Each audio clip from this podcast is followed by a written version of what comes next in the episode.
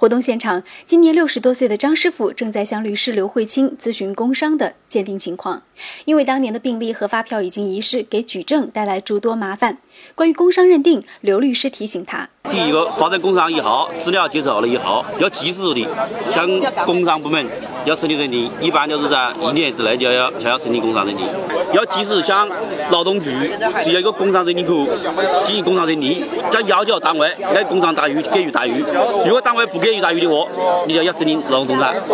刘律师提醒市民在看病购物的时候，都应当养成索要发票的习惯，以保护合法权益。市民万先生咨询：自有一套住房，租金收到二零一三年之后，对方一直不肯交房租，又不肯搬走，该怎么办呢？律师陈美忠提示：首先可以协商，如果协商不成的话，只能向法院提起诉讼，呃，要求司法保护。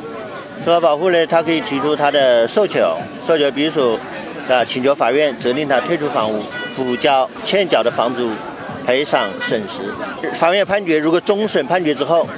他可以申请强制执行。市民周女士咨询：小区里的公共停车位被物业公司强行收费，放置了许多前置的铁夹子。咨询物业公司这样的做法是否合法？对此，律师温涛认为。小车是这样的，如果说地下车库建设的，它可能按一定的标准出售，就和房屋的建筑面积啊、使用面积是一样的。如果除此之外的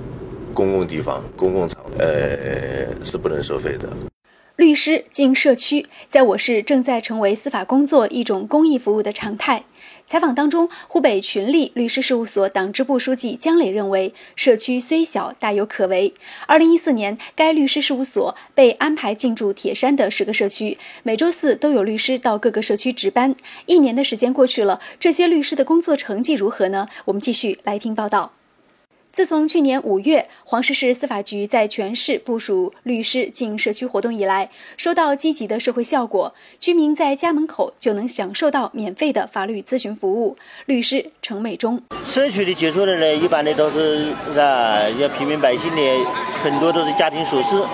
在有些的久久的困惑，他们不能解决的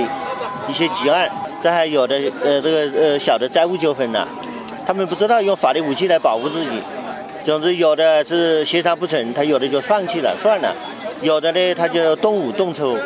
就演变成其他的一些治安案件，啊，甚至刑事案件。在律师的帮助协调下，一些居民的邻里纠纷得到了调解。通过法律手段，避免了纠纷升级，还维护了社会稳定。律师柯汉英对那个社区的居民是一个很大的便利。出现什么问题，他可以及时的、快捷的，是吧？就是哪怕是不是星期四，他可以平常时间，他可以通过社区得到我们律师的电话，他可以电话和我们咨询。你像我在平时有的时候就接到过他们的，就是不是周四不该我值班，他们有问题也给我打电话。对于律师本人而言，在接地气儿的社区值班工作当中，也更加深刻体会到法律工作的重要性和自己工作的价值。律师不仅仅是为了收律这个律师费，他的这个工作的价值，也就是说，怎么样为社会、为老百姓，呃，提供一些帮便利啊，这样来实现律师的一种社会价值。在这里呀，柯汉英律师给我们举了一个例子：去年夏天，在他服务的铁山铜鼓地社区发生了一起纠纷，